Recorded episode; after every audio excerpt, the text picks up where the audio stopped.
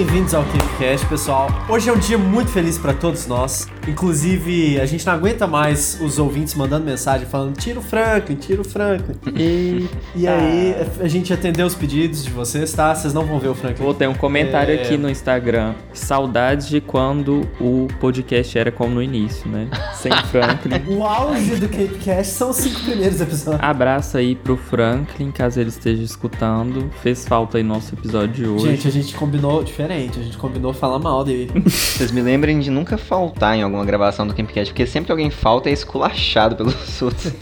Nós estamos aqui hoje pra falar o que, José? Muitas coisas. Mal do Franklin, gente, eu já estabeleci isso aqui. Eu já estabeleci isso aqui. Essa é a primeira pauta. Uma delas não é falar mal do Franklin, né? Mas temos aí muitas novidades pra trabalhar aqui. Temos estampas novas chegando aí. Aí, cadê as palmas, editor?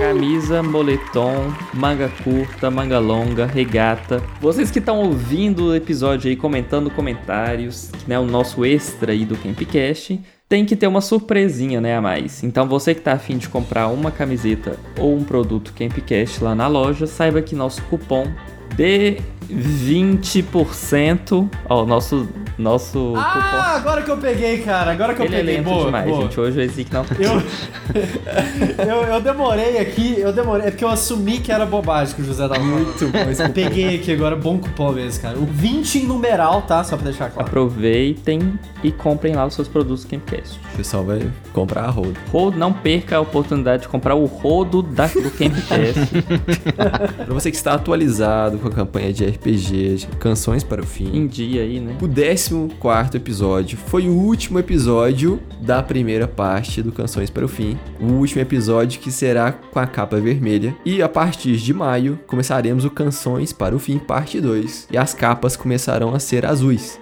Por quê, Zi?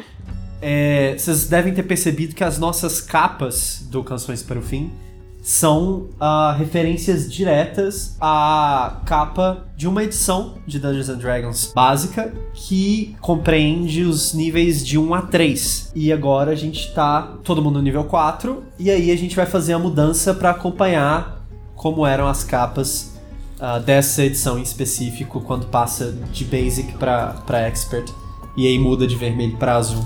Pode ser que seja uma segunda parte de dois episódios. Pode ser. Pode. Imagina, tem um episódio com a capa azul. E olha, outra coisa que a gente pode falar aqui é sobre o episódio extra. não sei porque também não escutei. Ah, é verdade. O É episódio extra tá verdade, o José. Isso, o José não compareceu à gravação. Ele recebeu uma multa salarial por causa disso. A qualidade não é a mesma, claro, né? O Sobre esse episódio episódio extra. extra, Opa, vai lá. quem já tá no grupo lá do Telegram. Telegram. Telegram já tava sabendo, né? Mas esse episódio extra conta com convidados, ouvintes que foram convidados a jogar com a gente. Todo mundo que quer ter a experiência, que não joga RPG ou, enfim, que gostou e quer jogar agora, manda mensagem no Instagram pra gente. Tem muita gente que é mestre de RPG lá e muitos jogadores também. Então, no mínimo, você pode encontrar outras pessoas pra você jogar. Eu tenho um comentário, porque eu só mandei essa parte aí da mensagem pra vocês, né? O Gabriel Duarte comentou que o sonho dele é jogar com a gente um dia. O recado fica pra você aí também. Aguardando os próximos capítulos. Estou adorando a campanha de D&D. Espero um dia dividir uma campanha com vocês. Seria uma honra.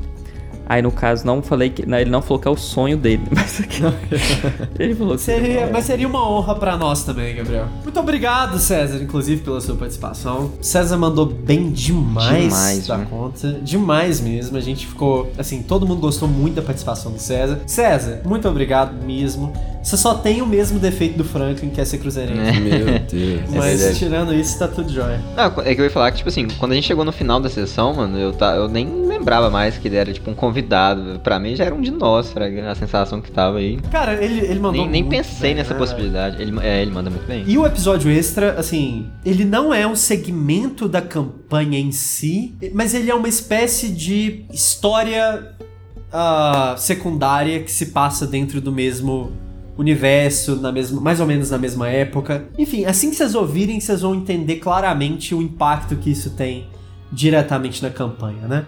E eu queria jogar uma, uma pimentinha aqui, que até então, né, na nossa campanha, dragão, né, tipo, uma ameaça máxima aí, viu, tem que fugir, tá destruindo a porra toda, mas nesse episódio aí não foi tão assim não. Talvez, não, só talvez tenham coisas piores que dragões por aí, né? Até o, Ju, até o José tá curioso. Cara. É, cara, sim, já estava, né? Aproveitando que a gente tá falando aqui dos ouvintes e agradecendo a presença do César, vamos falar de quem mandou mensagem pra gente no Instagram e no e-mail. Vinícius, sei lá, mandou um e-mail pra gente. E ele começou a perceber que talvez, talvez, o Ezik fosse um mestre um pouco cruel. Ora, ora. Ezik? Não, eu... eu. Eu acho que ele foi perspicaz.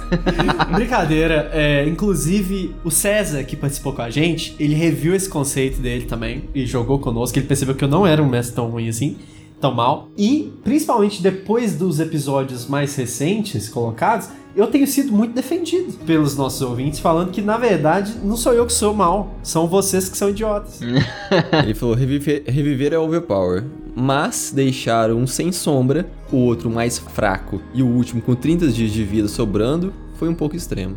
Contudo, ele acha que deu uma sequência muito maior para as ações dele e um preço pela ressurreição, que muitas vezes não tem consequência alguma. Também é muito bom ouvir as piadas de tempo restante do Gandaim. Boa. Em menos de 15 minutos foram feitas umas 4 no mínimo e ainda mais um no outro episódio. Além de tudo isso, ele achou a participação da Giovanna muito boa. Ela conseguiu criar uma personagem muito carismática e única com pouquíssimo tempo. Ele tava no episódio 9, quando ele tava falando, tava relatando isso, e ele falou que mesmo sendo um episódio de compras, foi um dos melhores, e eu acho que isso foi uma opinião geral, né, de, assim, de grande parte dos ouvintes, pelo menos os que estão mais próximos da gente, mandou mensagem ali, e muitas pessoas também gostam de ter NPCs novos, histórias novas, e esse episódio 9 teve muito disso também, além de ter dado toda a trama inicial do pântano, né. Isso eu fiquei surpreso, eu achei que o povo não ia gostar desse episódio. Eu também achei que não. Achei que no geral, tipo... E não que a gente não tenha gostado, foi um episódio muito bom. É, não, jogar eu gosto mais.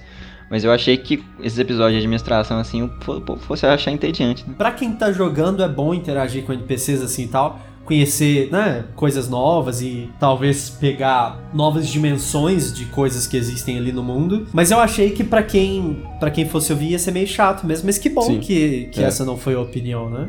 É, ele falou que assim, são personagens diferentes e eles aprofundam no mundo e no universo criado de uma forma muito legal e dão abertura para outras coisas também, né? Uhum. Ele falou que sobre a garota rato, é a Rat, né? Em menção. Mulher, o... mulher rato. Na opinião dele, ele acha que se ela sobreviver até o final, realmente ela consiga salvar a Baía das Águias com alguma maracutaia. Deixa eu falar uma coisa, Vinícius. É, você não me conhece. eu não te conheço. Começo é, que, é. é Conhece, ele tá lá no Telegram. É, Vinícius, eu odeio super-heróis, cara. De coração, eu odeio mesmo. Eu odeio filme de super-herói, eu odeio essas coisas tudo. Então, assim, a Mulher Rato, ela é tipo um comentário meu sobre o quão idiotas são super-heróis, tá ligado? Não existe um bom motivo para ela achar que ela vai salvar todo mundo. Eu discordo. São Está aí, mas aí tá a metáfora, né? Qualquer pessoa pode ser um super-herói desde Exatamente. que ela tenha determinação. Eu estou Exatamente. fechadão Você não com entendeu Vinícius. o conceito de super-heróis. Vinícius, eu vou, eu vou fazer essa mulher chegar até o final e salvar a Bahia. Por você. Ele também falou dos dois aventureiros, que ele achou muito legal o paralelo dos personagens, dos jogadores com eles. Que aventureiros? É, eu Já que poucos dias antes da história, eles eram iguais, questionando a Gala sobre o serviço impossível, negociando a quantidade de ouro e procurando um emprego. É muito legal ver os personagens dispostos a mesmo em condições absurdas, aceitar o emprego e aventura como os players. O Lobo, mais uma construção de mundo maravilhosa. Ele falou: Eu acho muito bom ouvir os relatos de personagens diferentes sobre os acontecimentos do mundo. É algo que, que em tese seria inútil para aquele momento, mas que para o mundo agrega tanto ver como a Bahia já estava maluca antes mesmo de todo o rolê dos dragões acontecer. É, sobre os animais, ele adorou muito. Ele falou que é tão aleatório esses animais aparecerem. Realmente é bem aleatório. é tão aleatório esses animais aparecerem do nada, mas isso deixa ainda mais legal. E a sensação de que o mundo está realmente vivo, com o clima esquentando, com tudo acontecendo, animais parando uma carroça para pedir ajuda em resolver o conflito completamente louco de dois lados de crenças de animais. Uhum. Então, juntando tudo isso, ele falou que achou muito legal, esse episódio agrega muito ao mundo, ao cenário e atenção com o final do episódio. Então, e sobre isso, tipo assim, até então, aquela vez foi só um negócio aleatório, a gente, tipo, conversou com ele super com pressa, assim, só querendo, né, tipo assim, se livrar deles e seguir pro pântano e tal. Só que agora, tipo, a, o nosso próximo passo, assim, como grupo, é ir atrás desses animais para achar a unicórnio lá. Nada é só, tipo, ah, só a ambientação, só tá lá pra deixar um pouquinho mais detalhe. Tudo pode, tipo, crescer e, e ficar em, Tipo, gerar uma coisa mais interessante, assim, um arco. Não é à toa, né? Muitas coisas ali estão fazendo referência à própria campanha, coisas fora, igual a gente já falou, mas coisas que virão na frente também. É, e, inclusive, eu queria propor aqui agora ter um momento muito interessante que não entrou no episódio. Antes de mais nada, posso trazer uma outra pauta aqui rapidinho? Pode, Uhum. pode. Aconteceu uma coisa, gente. Eu, como mestre, cometi um erro grave é, durante a campanha. E, assim, meus jogadores são acostumados com, com eu cometer erros graves. Mas, dessa vez, é, a gente tem um prejuízo aí pros ouvintes. Então, isso aqui é até um bônus pra quem escuta os comentando comentários, além de escutar a campanha. Que é que eu simplesmente esqueci completamente que uma anotação minha não tinha acontecido. e soltei isso pros jogadores por fora, assim. Como se tivesse acontecido, quando Ei. na verdade não aconteceu. Então vamos ouvi-lo agora, porque é justamente essa. Ó, Ah, tá, peraí, você então, tá peraí. zoando, Túlio. Eu não. É isso? O nome do arquivo aqui é Libya Side Quest. e nós vamos ouvir agora. Já não, tem tanta ah, coisa velho, pra não, fazer o exílio. peraí, gente, gente, muita coincidência. Vocês estão anotando, tipo assim, minis, mini side quests? A Líbia pediu a vocês que caso algum dia vocês passem pela passagem do dragão, que vocês matem a arpia que roubou o colar mágico dela. Nossa, cara, você tem certeza que falou Sim. isso? Não. Sim. Essa, Não, não. Não falou Sim. não. essa falou. frase que o Ezequiel falou não me traz nenhuma memória, mas minha memória é ruim. Gente, mas tá, tá claramente nas minhas anotações aqui.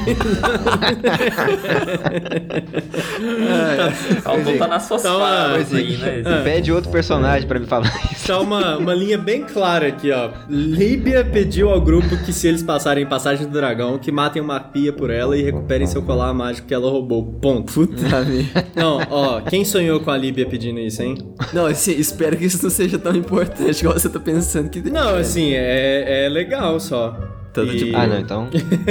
Eu coloquei assim, ó. Líbia pediu pra matarmos a arpia que roubou o colar mágico dela supostamente. Supostamente.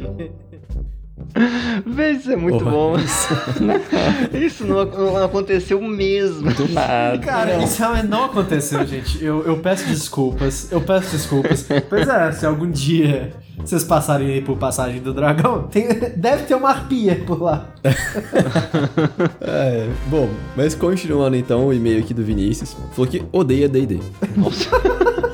Cara, Ô Vinícius, é nóis!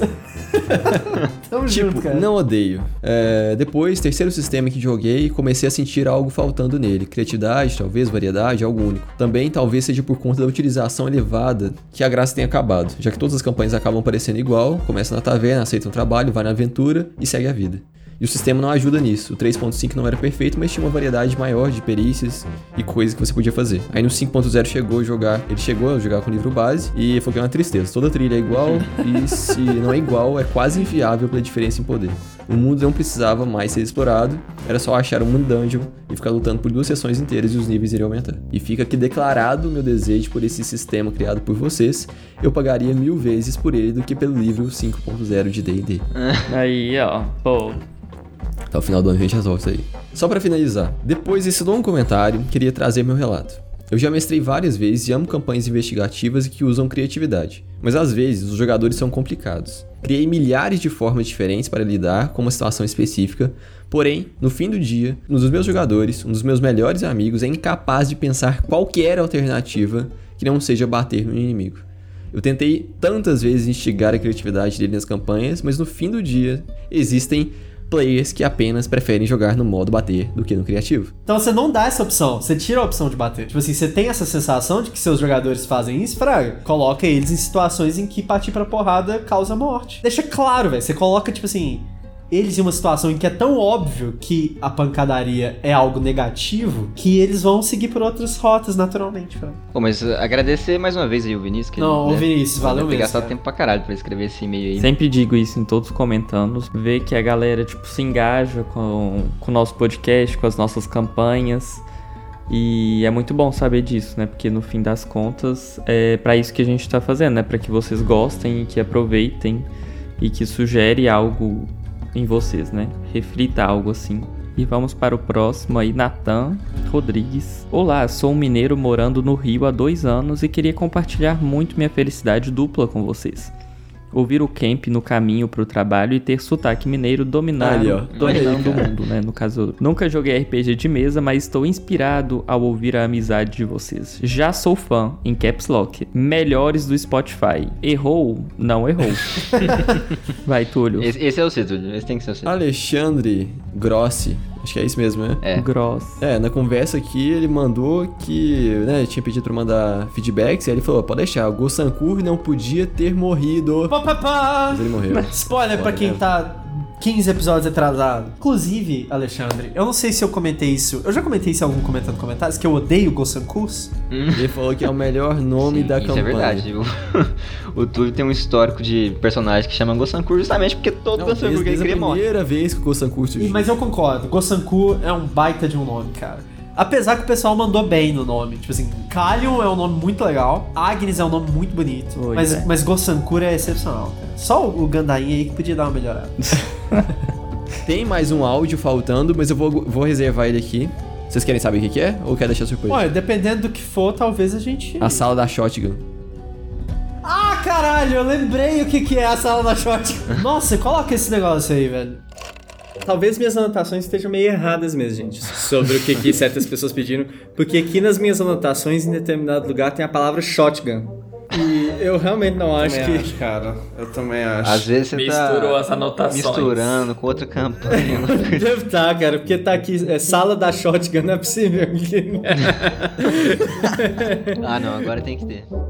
Eu tô muito chateado. Faltou explorar, né, direito as coisas pra achar essa É, shot. Na Dungeon dos Homens Lagartos tinha uma sala que era essa sala, a sala da Shotgun. E e- essa anotação, sala da Shotgun, ela era. Eu fiz ela dessa forma pra eu saber o que era, não vocês.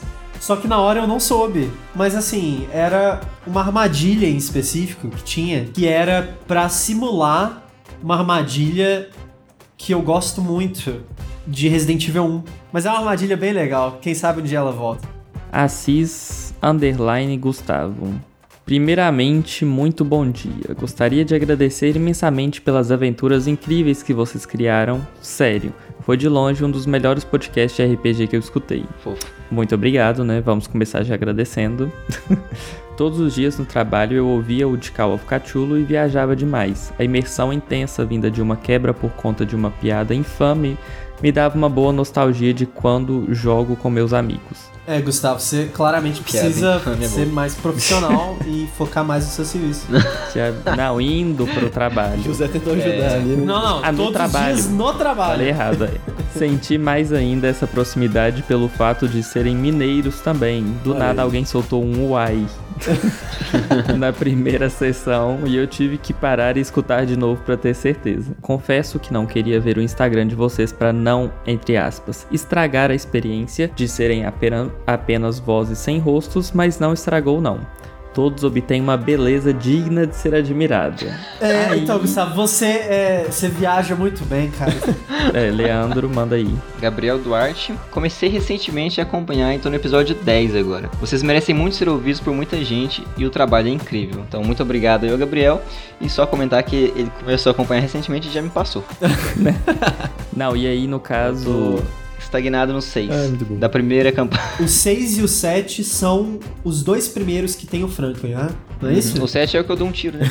Né? Exatamente. Então, o Leandro, ele parou de ouvir o Campcast no episódio 7, e isso não é mentira. Nossa. Melhor que aquele não ia ficar. Foi divertido demais aquele tiro. Cara. É, uma pergunta. O Matheus aqui, ó. Mateus.x. A primeira campanha, no final, o deus lá da faca é descrito, mas o Ezequiel falou que o crânio tava o chamando. lá da faca é bom. Seria a mesma descrição para os três deuses ou seria diferente? E qual seria a descrição? O deus da faca, aqui em questão, é o o Nyarlathotep. E quando ele pergunta seria a mesma descrição para os três deuses, eu acho que ele tá incluindo o deus do crânio, que é a Shub-Niggurath, e Faca, o anel e o crânio. ah, o anel. Ele seria de Yog-Sothoth. E aí, assim, cada um desses três objetos é de uma entidade diferente.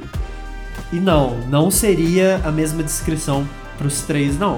Mas o único desses que, que entre aspas, pode assumir uma aparência descritível, digamos assim, é, é o, é o Nyarlathotep. Shub-Niggurath, a gente vai ver mais, pensar mais uma coisa mais bestial.